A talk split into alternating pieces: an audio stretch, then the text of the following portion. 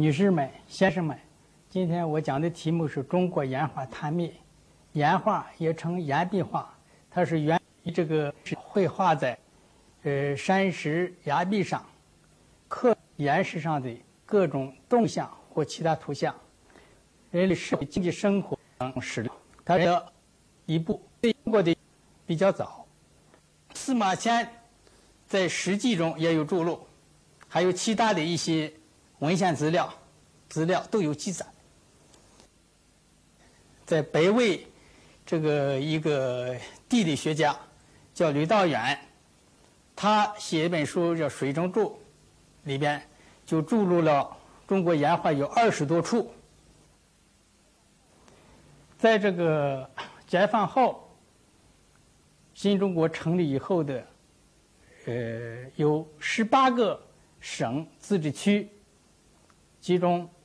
一百多个县旗都发都发现了这个岩画。所以我国的岩画，这个分布广、数量多、题材丰富、风格独特，可与世界上。任何其他地区的岩画相媲美。中国岩画在这个世界上来讲，也是比较早的一个国家，啊，它比欧洲岩画著录早一千二百多年。我国的岩画多分布分布在祖国的边疆地区，边疆地区呢，都是我们少数民族的。这个最集中的地方，根据这个文献记载和考古资料，嗯，证明吧，啊，我国的这个北方地区的古代民族啊，如这个羌、匈奴、突厥、回鹘、呃西夏、蒙古族等。这些民族呢，这些地区差不多都有岩画的，啊，所以岩画呢，应该是当时生产生活习俗的呃一种体现，分布很广，这个个的这个特征呢也很明显，啊，为什么我想只有足的这个版图啊与生桥系的啊这里的地区啊，那么南五十度啊四度啊是由西向东。七十五到一百三十度，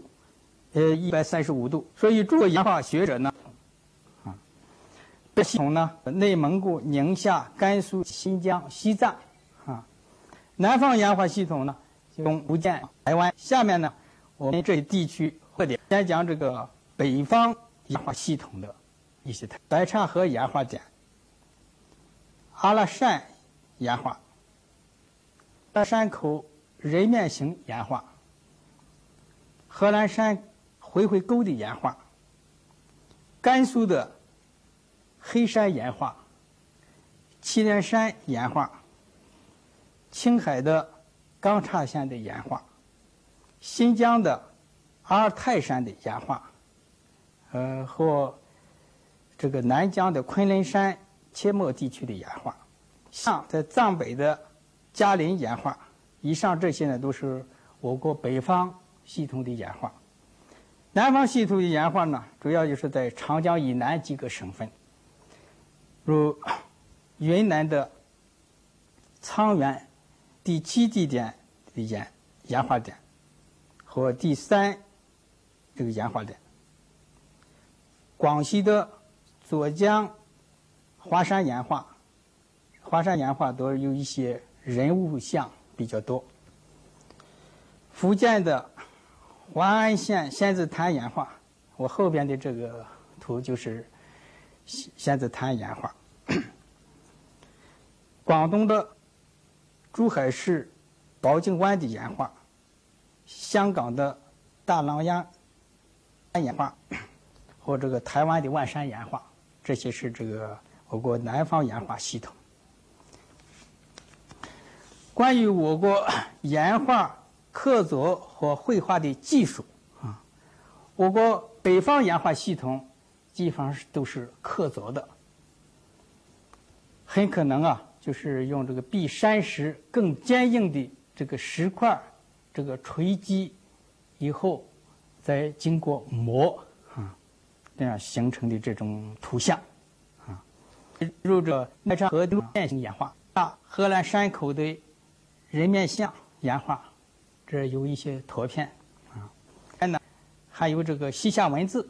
啊，人面像没有西夏文字，请注意，就是这些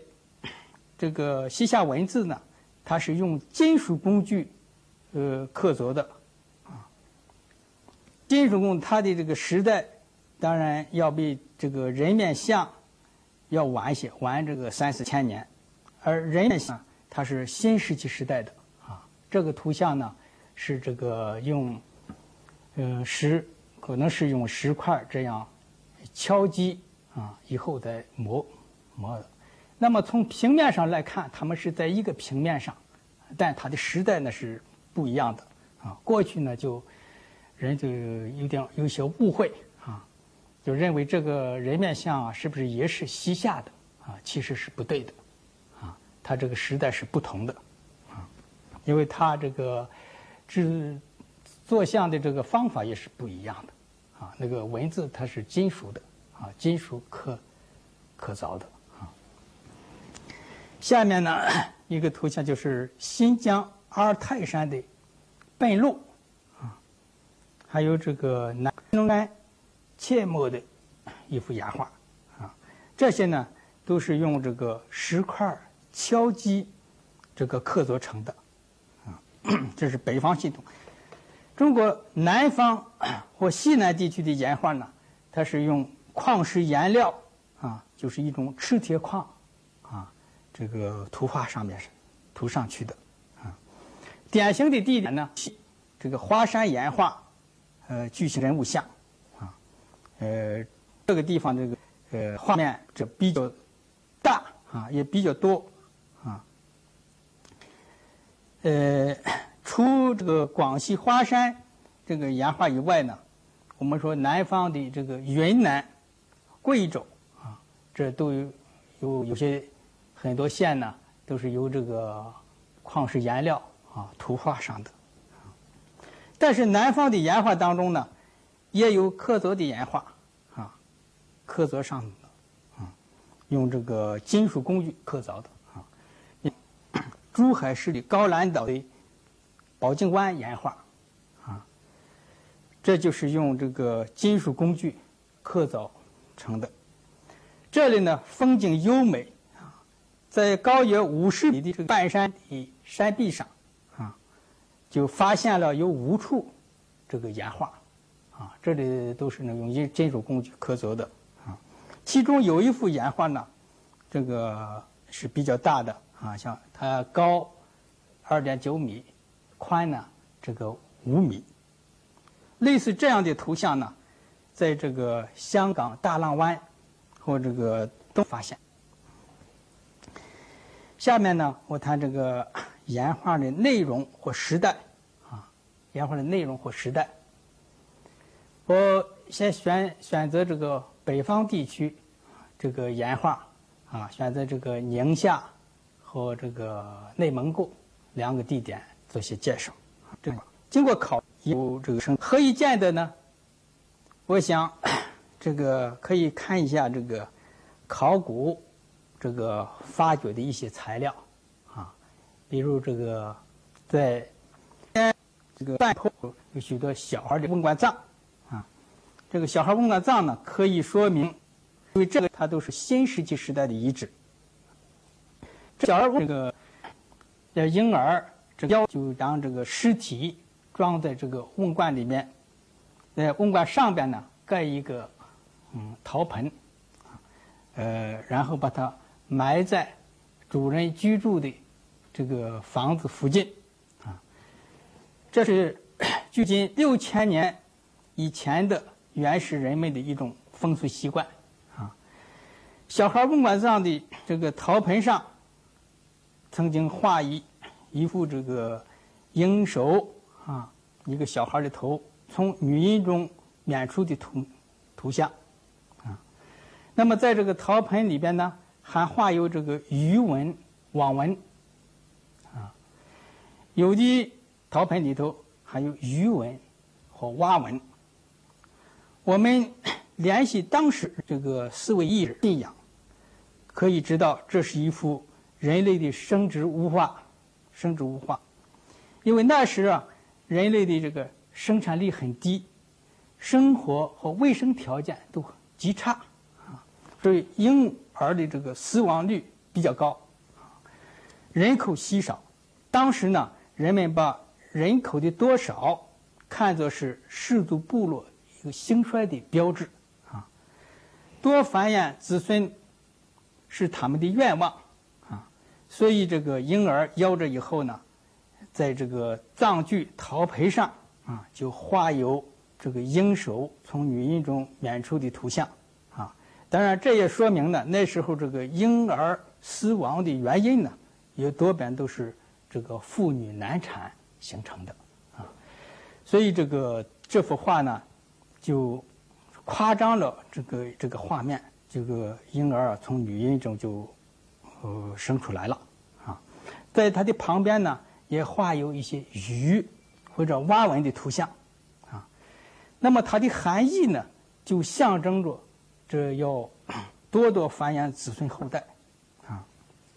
这是当时社会的一种巫术信仰，啊，我们称这个交感巫术，啊，交感巫术。因为这个鱼和蛙的这个图像的解释呢，我们认为这个鱼蛙呀。都是这个产卵多、繁殖力旺盛的动物，啊，通常人们呢都把鱼蛙或女婴多子联系在一起，啊，成为这个妇女生殖力的这个象征物，或者是说呢，这个女人的这个生殖力，啊，以气为表现的，啊，这个生殖力，啊，与这个生殖器那是一种东西，啊，所以呢，在这个。江寨遗址当中呢，这个仰韶文仰韶文玩藏的，呃一个藏具，呃一个叫陶盆吧，在上头也画了一个女婴的符号，啊，所以我们把这个半坡江浙仰韶文化这个小孩文玩藏具上的这些分娩图像，啊，是还有这个女人符号与贺兰。山这幅人面岩画相对比，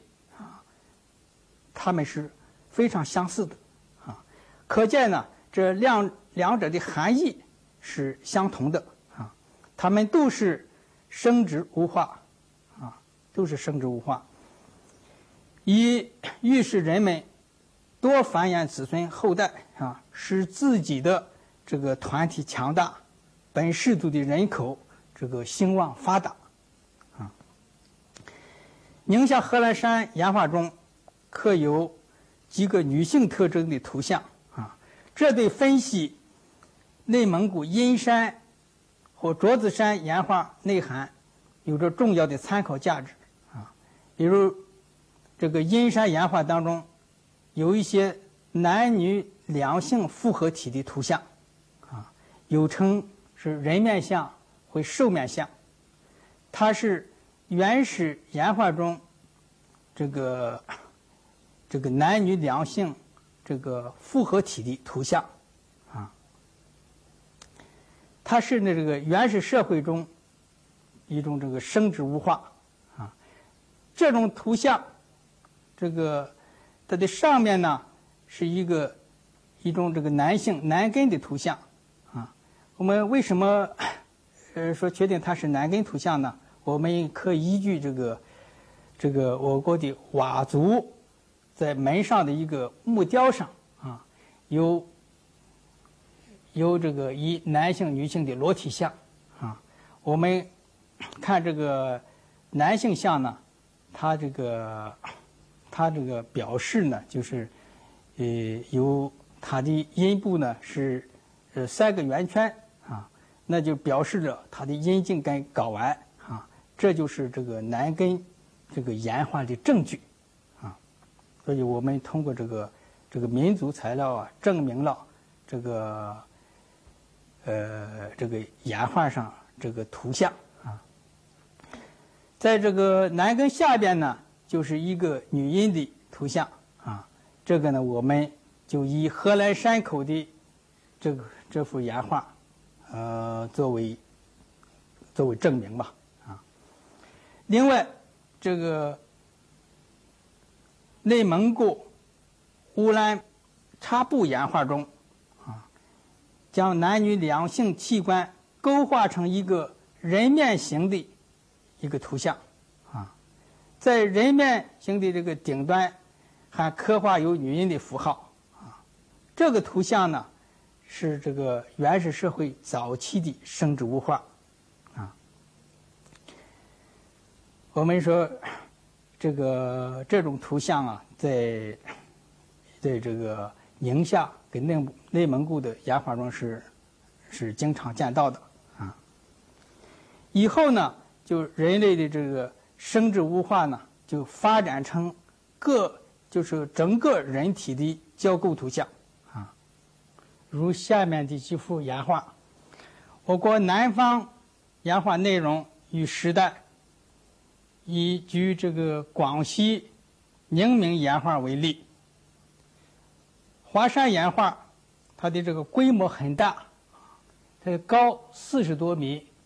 宽二百多米，那么这幅岩画是怎样画上去的呢？这个各家的说法也不一啊。有的说是不是用梯子画上去，用梯子啊，大梯子在上面画作画；有的说是不是用绳子将人 吊着从顶上往下啊，下面去作画啊。看来这种说法还是不大可能的啊。因为它那个，呃，底下有水啊，这个是是很高的啊。再说这个从上边用绳子吊呢，这个因为它的 这个山的形式呢是像五檐形的，你这个上面掉下人啊，这个人就就靠不到这个崖壁上去啊，所以这种说法可能也不大可靠啊。看来当时呢。他这个作画呢，很可能是用这个，现在我们说法就是用那个胶书架啊，用很多那个木料啊、啊竹子啊啊架起来啊，人这个才能上去作画啊。那么这个画面呢，它是在这个岷江这个江水的拐弯处啊，他画的颜料呢，也是用这个。矿石颜料，一种这个赤铁矿啊，做颜料画上去的。这图像这个是很多的，但是呢，他画的这个风格基本都是一样的，多半都是一些人像啊，多半是人像最多。其中呢，这个最大的人像呢高三米啊，最小的人像呢约零点三米啊。比较小，岩画中呢 有这个环首刀啊、狗、嗯、铜鼓啊、羊角扭钟、小刀、给铁剑等等。这些图像呢，与本地出土的历史文物啊都是非常相似的啊，比如这个环首刀啊、羊角扭钟。铁剑、铜鼓这些器物啊，这都是这个战国到西汉时期的这个文物啊。可见呢，这个岩画的年代，哎，大体也干也是这个战国到西汉啊，跟这是同时的啊。这里呢，特别指出的就是广西西林县普陀通古墓。啊，普陀通古墓，或贵县罗卜湾出土的羊角九钟，啊，罗卜湾是个地点了啊，出土的羊角九钟为最富有地方特色。那么这个羊角九钟呢，在其他地区呢是不见的啊。这个铜钟的上面呢，它有两个小的分叉啊。像羊角的形状啊，所以我们叫羊角纽钟，啊，它的年代呢是确定为西汉时期的，啊，它与这个华山岩画这个用碳十四这个测定的年代呢，基本是吻合的，啊，所以我们说这个岩画的年代呢，啊，也是大体也是这个时代，啊，至于岩画的这个内容啊。从总体上来看，啊，它是向人们在祈祷，啊，在举行一个呃祭祀的一个仪式，啊，一个欢快的场面，这可能呢与人们这个祭祀水神，啊，这个做祖先崇拜，啊，这些 都是有关系的，啊，因为古代啊这个地方多有这个水患。啊，水患，呃，到现在啊，我们说当时这个当地的人们呢，还对这个龙、跟水怪啊，还有种迷信啊。那么这些岩画呢，呃，也都是分布在这个江河的拐弯处啊，所以我国的许多学者吧，啊，嗯，一般都认为华山岩画它最最大的用意。就是祭祀鬼神啊，特别是祭祀这个水神，镇水除魔啊，这个使人们这个安居乐业啊。那么华山这个岩画的作者啊，根据这个考证呢，是两千年以前，这就是古代的洛越人啊，古代洛越人主要生活在这个地区啊，呃。那么，也就是今天这个岩岩画所分布的这个地区，就是左江、宁江，还有这个越南人民共和国的北部地区，这些岩画的作者很可能就是这个罗越人的这个遗作，啊，呃，也可以说它是广西这个壮族这个古代文化遗产的一部分。再看看这个云南省这个沧源地区的岩画，啊，它的这个内容呢，这个也反映了这个中国南方岩画的一些特点，啊，呃，如岩画中呢，多出现这个羽人或水牛的图像，以及这个大象、猴子，啊，这在。北方岩画系统中是很少见到的，啊，这个岩画羽人像呢，与这个云南晋宁石寨山出土的汉代青铜祭器上的啊，就是祭祀的祭，啊，祭器上头的一些这个羽毡、这个羽冠人物像啊，十分相似，啊，呃，还有一些这个牛群、牛头啊。嗯，都是常出现的啊。研究